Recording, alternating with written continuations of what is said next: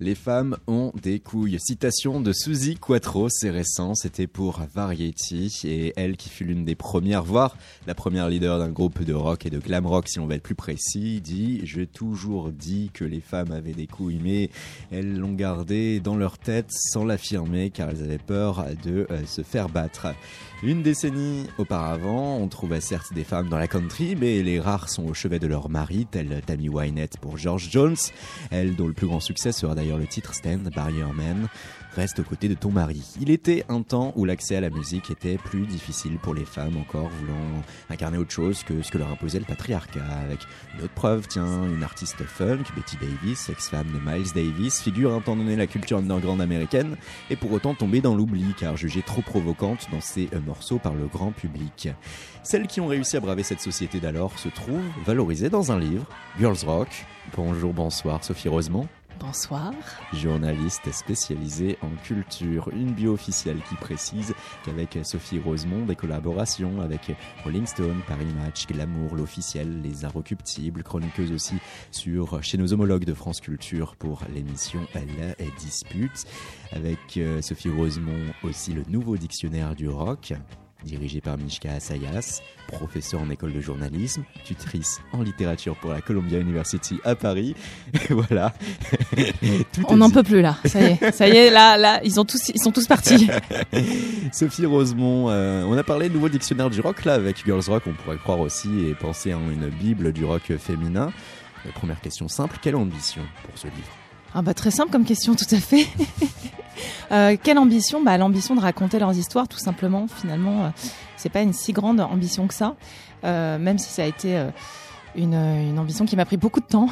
enfin, beaucoup de temps. J'ai, je l'ai écrit en, j'ai dû l'écrire en très peu de temps, mais je, le, je l'envisageais depuis de longues années. Mais oui, raconter leur histoire et les replacer dans la grande, comment dire, la grande histoire du rock'n'roll à leur place, ce qui n'était pas forcément le cas avant. Et euh, parfois, on pense qu'une femme est restée euh, près de son homme. Euh, là, vous parliez justement de Tammy Wynette, mais on peut penser à June Carter, un Cash, qui à la base était June Carter, tout seul, et pas uniquement June Cash, et qui, était une super musicienne, une super songwriter.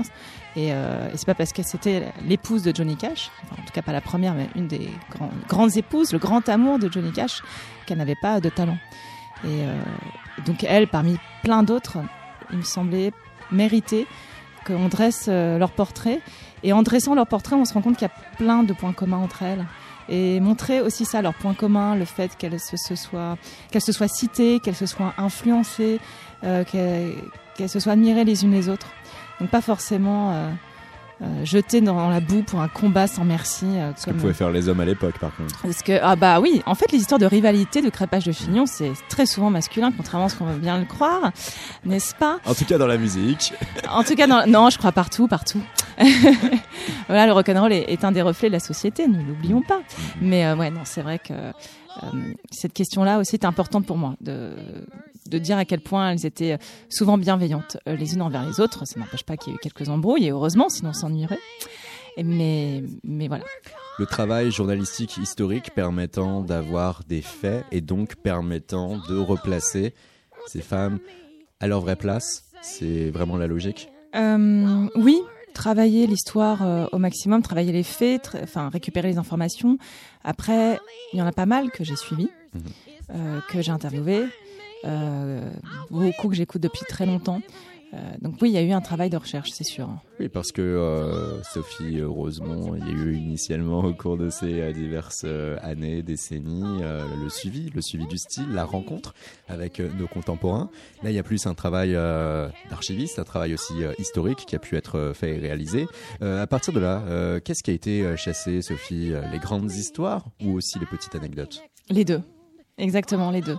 C'est vrai que les deux se, mêlent dans, dans, le livre, euh, parce que pour moi, les, toutes ces histoires font une grande histoire, euh, voilà, comme je le disais tout à l'heure, et et voilà, des petites anecdotes. C'est quand même un livre un peu conséquent. Donc, si on s'en tient qu'à l'histoire, l'énumération de faits, on s'ennuie.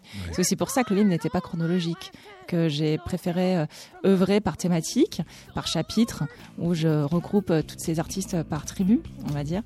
Euh, près de 140. Et il y en a, oui, près de 140 en tout. Et c'est sans compter euh, celles qui sont passées dans des groupes et qui sont parties.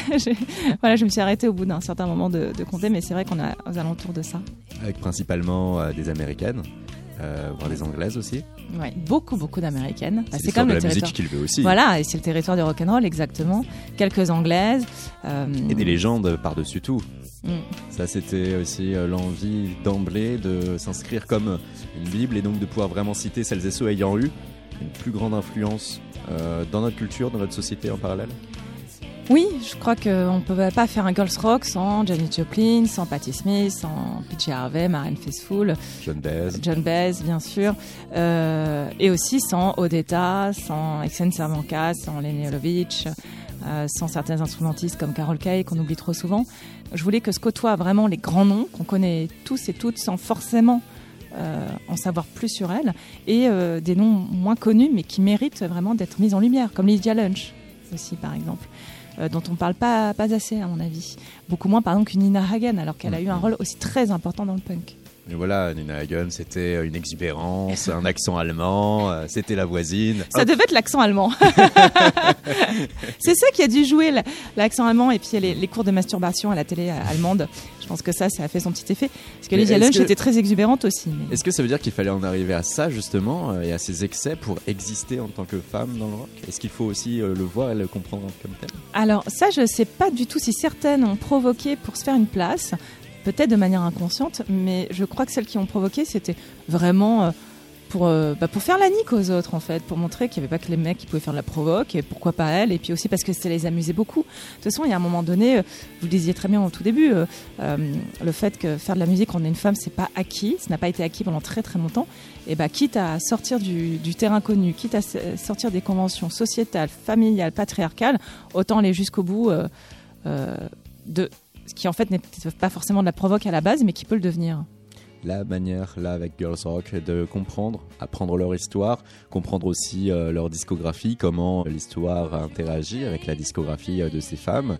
Euh, près de 140, on a pu le dire, des histoires en solo, des histoires en groupe aussi, des figures, des légendes, mais également un travail avec nos contemporaines, les françaises, cet exercice de style de demander à des femmes faisant la musique d'aujourd'hui d'écrire des, lettres euh, à celles qui l'ont fait hier. Oui, alors c'est très drôle parce qu'à la base, c'était pas du tout le fait d'écrire des lettres, mais beaucoup de lecteurs l'ont reçu comme ça. Il y, a pas mal de lecteurs qui m'ont dit ah, c'est super les lettres qu'elles ont écrites. Je me dis ah, c'est pas du tout des lettres, on a échangé, mais au final, c'est tellement euh, plein de dévotion qu'on dirait des lettres. Donc je trouve ça encore plus beau que pas, ce n'était pas l'intention et c'en est devenu. Voilà, c'en est devenu vraiment une intention euh, épistolaire, vraiment dans une espèce de, de respect total.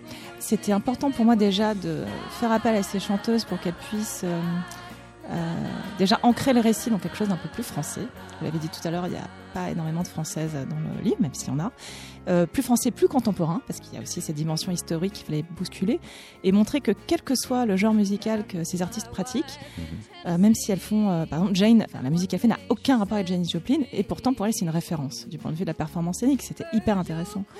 Euh, et, donc certaines artistes se sont imposées à moi. Euh, je savais par exemple que Clara Luciani aimait PJ Harvey. Euh, je savais qu'Adrienne Poli aimait beaucoup Mama Cass. Et puis d'autres, c'était lors d'interviews, de rencontres où j'ai réalisé, ben, en l'occurrence, ça a été le cas de Jane, une rencontre qui n'avait rien à voir pour un magazine. Et elle m'a parlé de Janis Joplin de telle façon. Je me dis, mais en fait, il faudrait que je la fasse intervenir. Euh, Lou Doyon, c'était évident aussi. Patti Smith, Lou Doyon. En tout cas, je crois que ça a servi à ça, à contextualiser davantage contemporain français le propos et montrer que quelle que soit notre génération, on peut être touché par une femme qui, a 50 ans, a, essayé de nous faire aussi un chemin à nous. Donc euh, il y a quelque chose de la transmission aussi qui pour moi était importante. Et justement, est-ce réel cette transmission? Le fait que, en voyant quelqu'un qui nous ressemble faire quelque chose, on peut se dire ah finalement je peux. Complètement. Ou même voir quelqu'un qui nous ressemble pas mais dire qu'au début, peut-être qu'elle n'était pas du tout comme ça, ce que raconte Clara avec, euh, PJ Harvey. Elle l'a vu euh, avec son t-shirt, euh, Lick My Legs, hyper sexy, ce petit bout euh, de femme brune, euh, hyper douée, hyper cérébrale et en même temps, voilà, imposer son charisme. Elle s'est dit, est-ce que je ne pourrais pas essayer moi aussi un jour? Et ça lui a donné confiance. C'est aussi des femmes qui donnent confiance. Euh, un cas comme Janis Joplin, c'est hyper important, même si euh, finalement ça a été assez euh, tragique. Mais il y a beaucoup de, femmes dans ce livre qui donnent confiance. Sister Rosetta Tarp, une des pionnières du rock'n'roll, elle donne confiance. Elle est quand même née pauvre dans une Amérique ségrégationniste. Elle était noire et en plus elle voulait faire de la musique. En plus elle s'est éloignée du gospel pour faire du profane. C'était beaucoup de choses et elle a traversé les, années. C'est un exemple de force euh, extraordinaire. Qui, Et puis en plus, euh, être noir en ce temps aux c'était États-Unis. hyper hyper dur, euh, hyper Elle avait elle. finalement tous les points qui normalement Elle avait allaient rien pour réussir. voilà. Et non seulement elle a réussi, enfin, elle a traversé quand même des périodes euh, très Des épreuves, difficiles. ouais. Et puis il a fallu du temps pour qu'elle soit reconnue. Et encore aujourd'hui, je, je juge vraiment qu'elle ne l'est pas assez. Mais en tout cas, elle est restée dans l'histoire. Et là, on a l'un des points essentiels aussi avec ce livre, euh, pouvoir euh, rendre honneur et valoriser des personnes qui, euh, voilà, l'histoire avec un grand H ne leur a pas nécessairement réservé une place qu'ils en méritaient.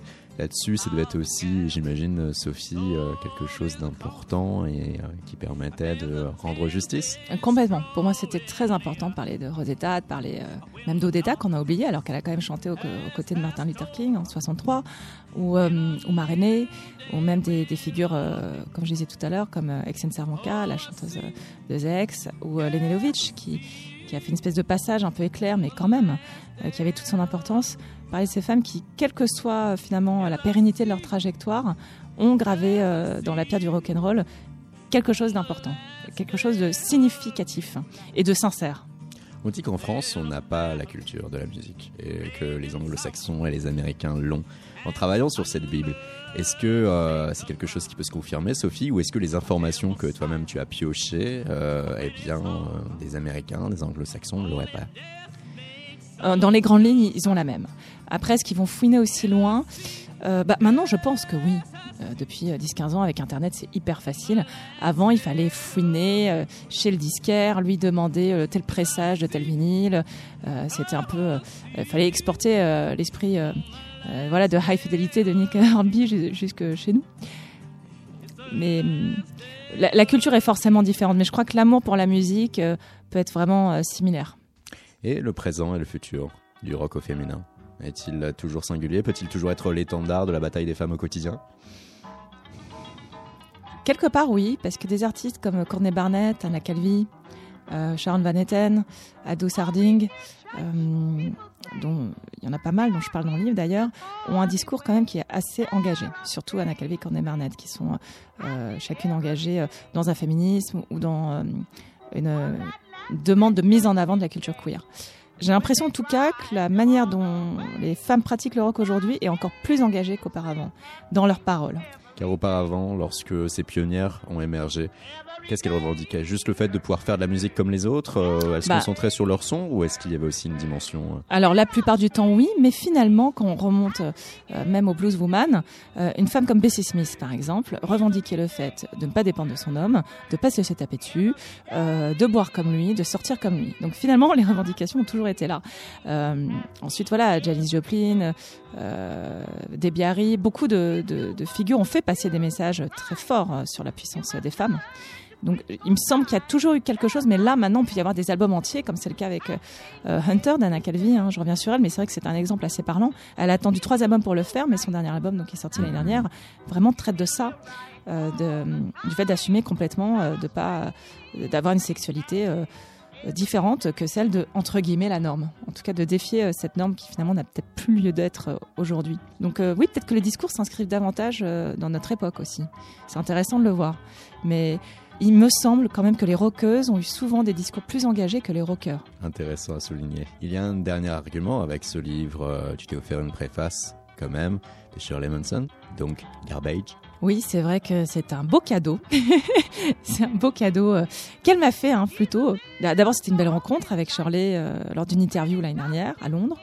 Je me rappelle encore, dans une petite maison euh, victorienne, je crois de sa manageuse. Et c'était pour parler de la, de réédition de 2.0 de Garbage. Puis au bout d'un moment, on a très vite parlé de la situation des femmes, de ses influences à elle, de qui elle aimait, de ce qu'elle pensait. Et même si je le savais déjà, là, j'ai réalisé toute l'ampleur de son discours féministe, vraiment de son engagement qui, n'est pas fin. Et, et, tous les, enfin, les pièces du puzzle se sont rassemblées. C'était pour ça aussi qu'elle a si vite euh, pris le dessus dans Garbage, alors qu'elle était quand même avec euh, des musiciens plus que chevronnés assez brillantissimes. Et, euh, pourquoi elle réveille autant de sympathie? Quand le livre s'est précisé, que j'ai avancé pas mal dans mon manuscrit, je lui ai fait passer une petite demande, vraiment sans aucun espoir.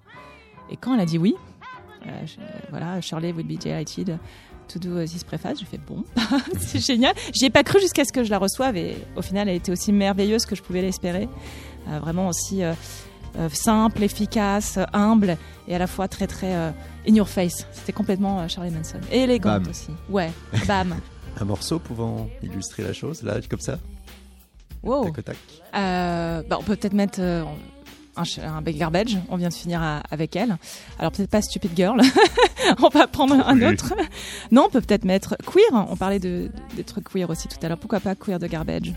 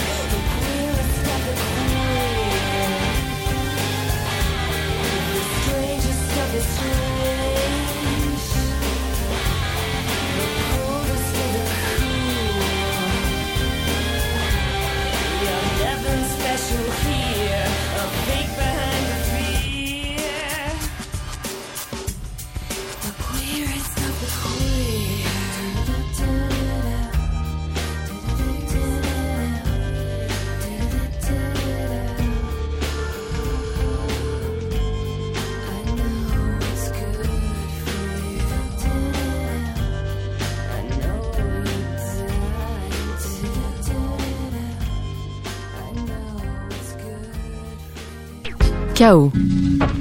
La quotidienne de Radio Néo. Du lundi au jeudi à 19h.